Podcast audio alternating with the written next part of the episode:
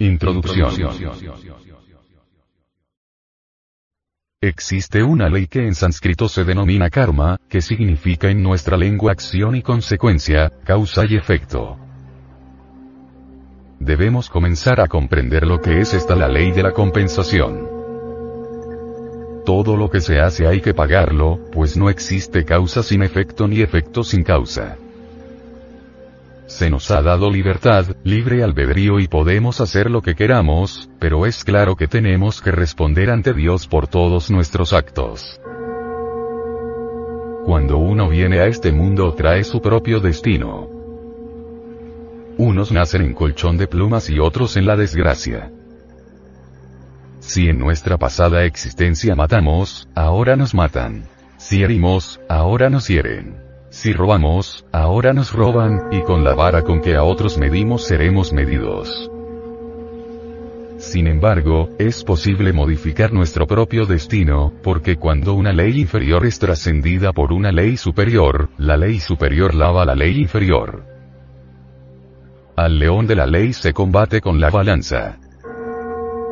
Si en un platillo de la balanza ponemos nuestras buenas obras y en el otro ponemos las malas, ambos platillos pesarán iguales o habrá algún desequilibrio.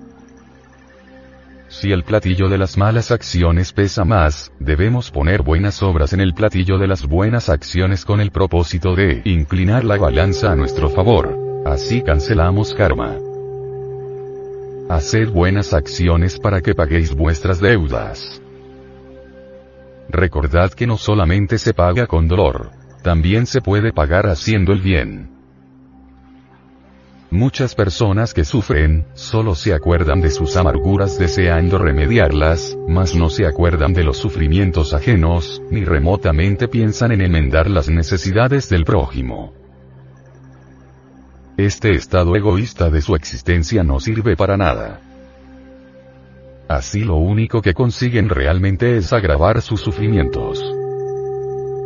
Si tales personas pensaran en las demás, en servir a sus semejantes, en dar de comer al hambriento, en dar de beber al sediento, en vestir al desnudo, en enseñar a quien no sabe, etcétera, etcétera, etcétera. Es claro que pondrían buenas acciones en el platillo de la balanza cósmica para inclinarla a su favor.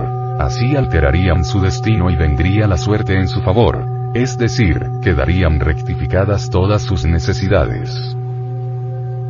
Pero la gente es muy egoísta y por eso es que sufre.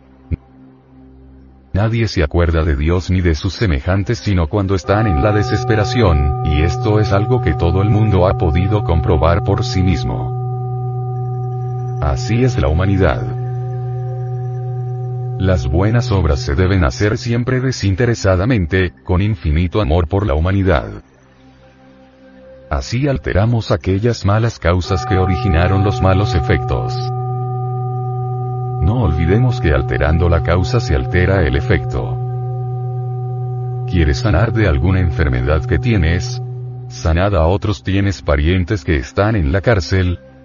Trabajad por la libertad de otros. ¿Tenéis hambre? Compartid el pan con los que están peor que tú. Etcétera, etcétera, etcétera. A otros hemos hecho sufrir, ahora estamos sufriendo. A otros hicimos trabajar intensivamente, ahora somos explotados por los amos en ciertos empleos en los que nos ha tocado trabajar para ganarnos el pan de cada día.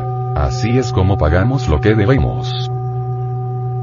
Ley es ley y la ley se cumple. No hay duda que así como existe el karma individual, particular, también existe el karma de las naciones y del mundo. El karma mundial se haya explicado en muchos versículos bíblicos y del Corán, así como en multitud de libros sagrados del Oriente y del Occidente del mundo. Por ejemplo, dice la Biblia, el mal del mundo es tan grande que ya llegó al cielo y es obvio que esta perversa civilización de víboras será destruida y no quedará piedra sobre piedra. Una serie de terremotos se han desencadenado en todas las regiones de la Tierra, mas esto no es sino el principio del fin. Habrá guerras atómicas, hambre y pestilencias en toda la redondez de la Tierra y morirán los seres humanos por millones, tan numerosos como las arenas del mar y no habrá remedio. El abuso de la energía nuclear será muy grave. Día llegará en que vendrá la descomposición del átomo en cadena, y entonces se intensificarán los maremotos y terremotos. Olas gigantescas nunca antes vistas azotarán las arenosas playas y un sonido extraño y misterioso saldrá de entre las profundidades abismales del océano. Queremos que usted, fino oyente, sepa, entienda que un mundo viene viajando a través del espacio infinito y que un día chocará magnéticamente con este afligido planeta en que vivimos. Este acontecimiento cósmico se puede comprobar en la Santa Biblia. Es necesario que entendamos que las dos masas planetarias al chocar magnéticamente se mezclarán entre sí formando un mundo nuevo. Entonces solo habrá fuego y vapor de agua. Y de toda esta perversa civilización no quedarán vestigios de ninguna especie. Así quedará sellado todo el Apocalipsis de San Juan. Después, poco a poco, de entre las aguas caóticas de la vida, surgirá un nuevo continente, nuevas tierras, nuevos cielos, para que se cumpla lo que ya está escrito en el Apocalipsis y en la epístola segunda de Pedro a los romanos. Ya los científicos están informados sobre aquel mundo que viaja precisamente rumbo a la órbita de nuestro planeta Tierra. Hasta hemos oído decir que lo llaman el planeta rojo quieren desviarlo basándose en explosiones atómicas, mas todo será inútil, aquel mundo chocará con el nuestro. Así terminará esta edad de hierro llamada Kali Yuga. Es bueno que se sepa que esta horripilante edad comenzó con el ciclo electroquímico durante la cultura greco-romana y que terminará con el choque de esa monstruosa masa planetaria que se aproxima a nuestro planeta. Así es el karma mundial.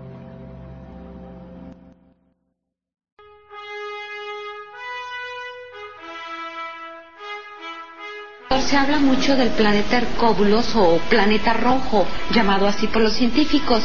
¿Es cierto que este planeta chocará con la Tierra? Bueno, lo que usted está diciendo está ya debidamente comprobado en todos los observatorios del mundo.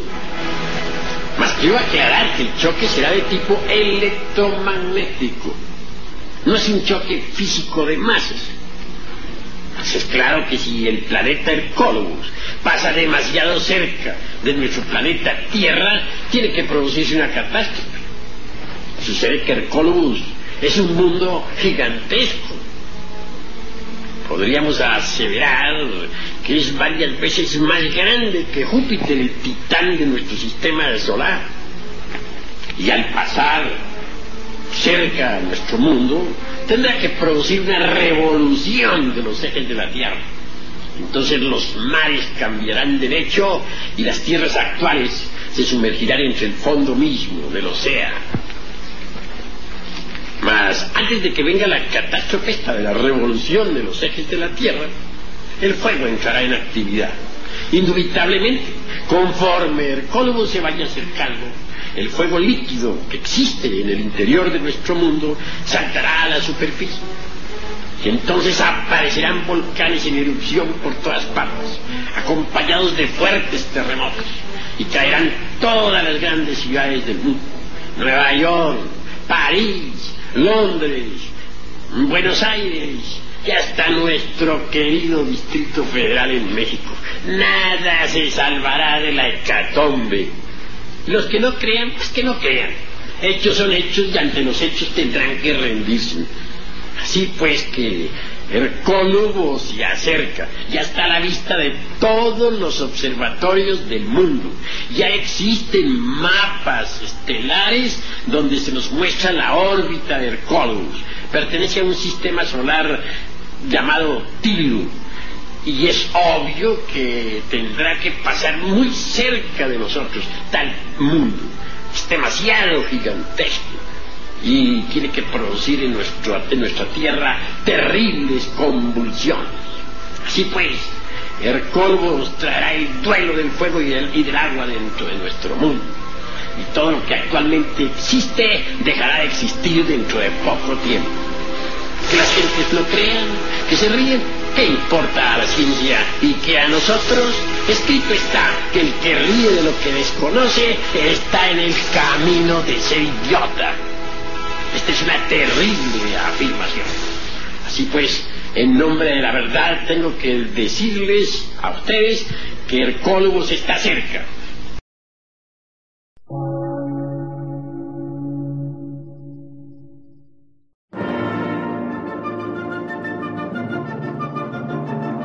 Emisora, gnóstica, transmundial. Por una nueva civilización y una nueva cultura, sobre la faz de la Tierra.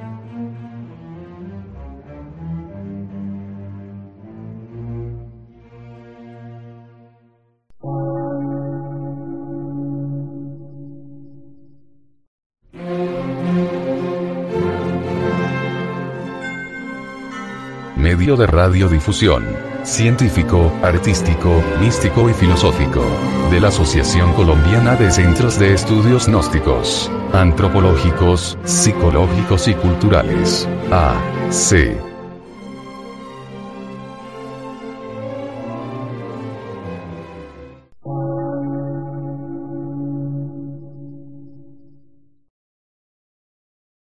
Lectura en movimiento. Difusión sin fronteras.